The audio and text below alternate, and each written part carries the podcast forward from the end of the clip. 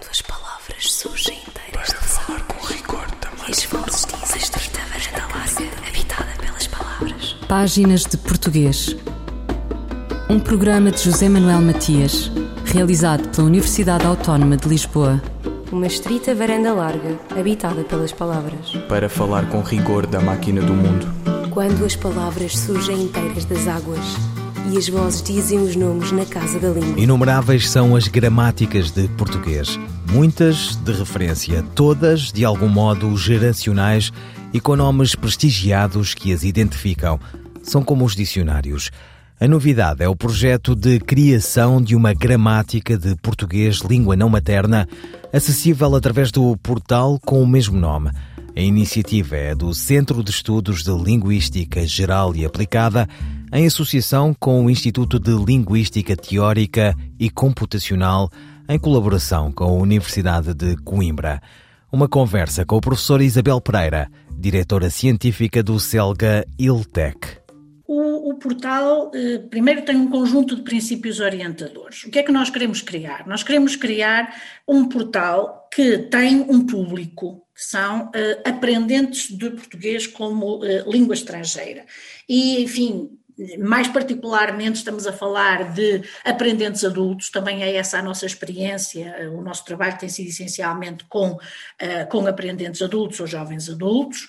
Um portal que possa, eh, que seja adaptado eh, à autoaprendizagem, não exige que haja um professor, um orientador da aprendizagem, e um portal com determinadas características. Em primeiro lugar, eh, nós temos, e isto, enfim, é uma, é uma perspectiva do, do nosso centro em geral, temos uma perspectiva pluricêntrica da língua. Isso quer dizer que aquilo que as descrições eh, que nós apresentamos no, no portal não se centram numa variedade. Embora no início, neste momento, tenha como referência o português europeu, a ideia é, e tem, tem como referência o português europeu, sobretudo para definir como é que vai ser a estrutura de cada entrada, que já temos mais ou menos definido, uh, e também para criar as primeiras unidades, as primeiras entradas, o capítulo, como lhe quiser chamar, uh, do, do portal. E, uh, posteriormente, criar parcerias ou com instituições estrangeiras, investigadores de outros países de língua portuguesa. Obviamente que o, mais fácil será criá-las com o Brasil, porque há imensa investigação no Brasil e, portanto, eh, não será difícil atrair eh, investigadores brasileiros para, para este projeto, um pouco mais difícil será eh, conseguir, enfim, os participantes de outros, outros países de língua portuguesa. Portanto, há esta perspectiva pluricêntrica. E para, só para dar um exemplo, Imaginemos que estamos a falar de, ou melhor, que, que há uma entrada uh, para um determinado ato de fala, ato comunicativo, como, por exemplo, pedir desculpa. Uh, pedir desculpa, uh, muito provavelmente, não se faz da mesma forma e, no português europeu, no português do Brasil, no português de um qualquer dos países da África que falam português. Uh, e, portanto, quando eu digo uma perspectiva pluricêntrica e que não tem como referência apenas uma variedade, quer dizer que nas descrições apresentadas nós vamos ter em conta as diferentes formas, de acordo com as diferentes variedades da língua, de uh, realizar um determinado, um determinado ato de comunicação. E, e já que estou a falar disto, de, de atos comunicativos, nós pretendemos exatamente que seja mais uma gramática de usos do que aquela típica gramática estrutural. Obviamente que uh, nós usamos estruturas gramaticais para realizar determinados atos de comunicação e, portanto, a descrição das estruturas sintáticas, morfossintáticas, terá de estar lá. Vão ter exercícios? Ah, sim, sim. A estrutura das entradas também está mais ou menos definida. Obviamente que quando nós começarmos a criar em quantidade de conteúdos, nós vamos ter de fazer ajustes, vamos ter de fazer adaptações, obviamente, mas eh, o que está pensado é que se inicia por uma descrição da estrutura, eh, ou do uso linguístico, ou do ato de comunicação. Claro, vamos ter, num primeiro momento, como referência o português europeu, um, e, obviamente, poderemos partir concretamente de exemplos extraídos de corpora autênticos. E depois teremos eh, atividades com feedback automático. A ideia é, efetivamente, ser um portal de natureza pedagógica, com fins pedagógicos, não é? Uh, e, portanto, haverá uh, sempre atividades com feedback automático. E, para além disso, também a identificação de dificuldades específicas dos aprendentes de português, de português língua estrangeira. Professora Isabel Pereira, diretora científica do CELGA ILTEC, sobre o portal de gramática de português língua não materna, projeto de criação de um novo recurso para os aprendentes do português, uma colaboração com a Universidade de Coimbra, o Centro de Estudos de Linguística Geral e Aplicada e o Instituto de Linguística Teórica e Computacional associaram-se em 2015.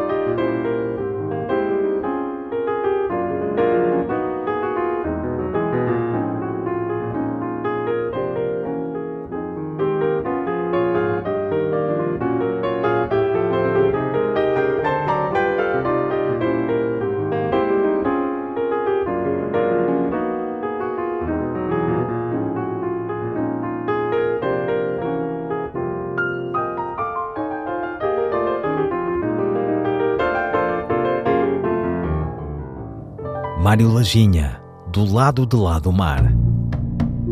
Fulgurações do nosso idioma. Um apontamento da professora portuguesa Carla Marques. No dia a dia vai sindo, andando. Em agosto, ao mar e o aviso de Alexandre O'Neill. Pelo que em setembro regressa-se. Carla Marques escreve sobre o verbo regressar entre o dicionário e o significado comum que atribuímos à nossa vocação nómada, perdida. Regressar. Verbo intransitivo e transitivo indireto. Assim o classifica a gramática, o que significa que este verbo pode, ora, existir sozinho, posso apenas regressar e não dizer onde ou ao quê. Ora, pedir um complemento, posso regressar a algum sítio ou a algo. Regressar é o verbo do mês de setembro Pensamentos e práticas envolvem-no sistematicamente. Regressamos ao trabalho, à escola, à casa, às rotinas, à vida do cotidiano. Diz-nos, todavia, o dicionário que regressar significa retornar ao local ou à circunstância inicial, voltar ao ponto de partida. É aqui que a vida deixa de bater certo com a lexicografia. O nosso regresso nunca é ao ponto de partida. O nosso regresso nunca é começar do zero. Regressamos ao ponto em que ficamos. Regressar é colocar em andamento o que tinha ficado em pausa. O tempo não nos permite cumprir verdadeiramente o significado de regressar. Que bom seria poder recomeçar algumas coisas que fizemos mal. Que bom seria poder ensaiar outros caminhos. Nada disso é de facto possível.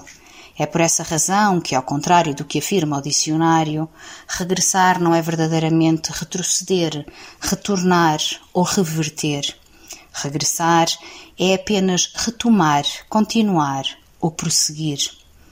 E visto que assim é, resta-nos nesta nossa limitação humana regressar da melhor forma possível, corrigir alguns erros no caminho que se faz andando e que falta palmilhar e desejar que o regresso possa acontecer em boa hora. Carla Marques, uma crónica de regressos. Quantas palavras?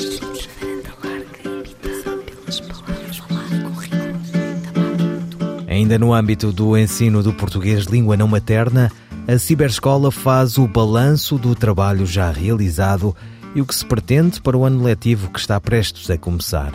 Páginas de Português conversa com a professora Ana Souza Martins. A sua atividade principal é a lecionação de português língua não materna por videoconferência através da plataforma Ciberescola, eh, que tem neste momento 3.682 aulas isto é, agregados de exercício, né? que é este o nosso manual, digamos assim. Depois temos o ensino partilhado, em que abrimos todos os cursos da Ciberescola aos alunos das escolas aderentes ao projeto e, concomitantemente, uh, damos apoio aos professores das escolas para a lecionação através da plataforma. Depois temos, digamos, uma formação formal, creditada, uh, de, de, professores em português língua não materna e concomitantemente a isto tudo temos, obviamente, a, a construção dos, dos, próprios materiais de português língua materna, convém dizer que estas aulas, e também 948 fichas PDF que distribuímos aos professores e alunos, uh, são elaboradas pela, pela equipa de, de professores da Ciber Escola, todos eles e elas por acaso somos elas, uh, todas elas uh, com graduação, com pós-graduação em português língua materna ou português língua estrangeira. E quantos alunos é que a Ciberescola tem registados? Neste momento nós temos uh, eh, 275 alunos, 111 no primeiro ciclo e 164 no segundo, terceiro ciclo e secundários. Eu digo neste momento, mas, mas digo mal, ou seja, no ano letivo transado, Okay? Portanto, fechamos o ano em julho com, com este número. São, uh, trabalhamos então com 18 agrupamentos de escola, sendo que há mais 13 em processo de assinatura de protocolo. Ah, convém dizer que o projeto Ciberescola e este projeto de vacinação foi objeto de protocolo com a DGE, a Direção-Geral de Educação, que acompanha e regula o, o projeto. Aliás, desde 2011 eh, portanto isto eh, já tem já quase uma década. Eh, no início da lecionação, em 2011, começámos só com o segundo e terceiro ciclos, e quando não se falava em, em videoconferência para efeitos de aulas e pedagógicos, nós fizemos um protocolo com a Open University do Reino Unido. Na altura usávamos o Flash Meeting, simplesmente porque não havia plataformas comerciais ou se havia, eram, eram extremamente caras e, e, consumiam muito sinal de internet, etc, etc, havia uma série de contas. E, e pronto, isto em 2011. Em 2012 um, iniciámos concomitantemente o primeiro ciclo. Portanto, nestes dois anos, de 2011 e 2012, obviamente que não começámos com os 275 alunos, eram muito menos, fomos alargando aos poucos. É? E para este ano, já tem alunos inscritos? Este ano já estamos a receber horários, já estamos a receber alunos, vamos receber horários então destes 18 agrupamentos de escola. Os alunos vão ser integrados em cursos, consoante o nível, um, em grupos de não mais do que sete alunos, uh, como, como é sempre em videoconferência, interessa uh, que os grupos sejam pequenos para oferecer um ensino individualizado, para os alunos terem mais oportunidade de falar e de interagir com o professor e de, de fazer todas as atividades, que são aulas eminentemente práticas, sempre, aliás, sempre práticas. E o interesse aqui é que num mesmo grupo agregamos alunos de vários grupamentos de escola. E em relação a novas atividades para o futuro? Aquilo que temos em mente para este ano é a criação de uma série sequenciada de, de, de vídeos com tutoriais, especialmente dirigidos a, aos professores que trabalham connosco já em ensino partilhado. Não é? Como gravar em, em vídeo, em pequenos vídeos, uh, como operacionalizar este ou aquele material. É? E, ao mesmo tempo, uh, facultar alguma formação informal uh, em como ensinar alunos estrangeiros. Um, queríamos também, e isto é relativamente fácil, é só uma questão de tempo, fazer, portanto, isto quase, quase certeza que vamos conseguir fazer, é a criação de um programa de leitura extensiva, ou seja, criar na base de dados um conjunto de, de, de pequenos textos que os alunos deverão ler extra aula.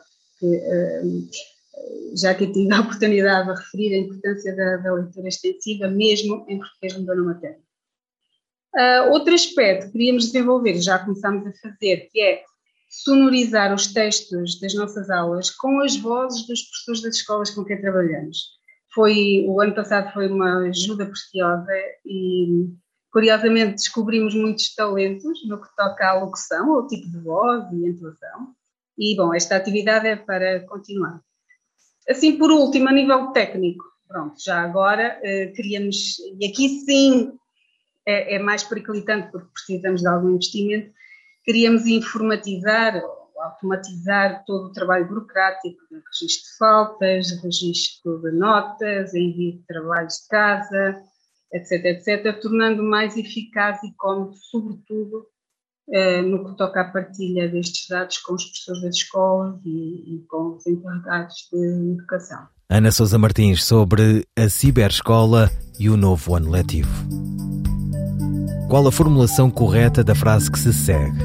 Informamos que ou informamos de que? Sandra Duarte Tavares. Depende do contexto sintático.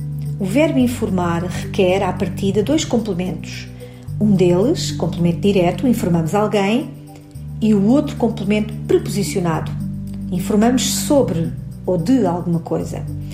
Estando os dois complementos presentes na frase, a preposição exigida antes do segundo complemento não deve ser omitida. Assim, por exemplo, devemos dizer informamos os nossos clientes de que o horário será alterado. No entanto, é possível que na frase esteja ausente o complemento direto, ou seja, a pessoa a quem informamos, e nesse caso é legítimo omitir a preposição de antes da conjunção que. Assim, teríamos, por exemplo, informamos que o horário será alterado.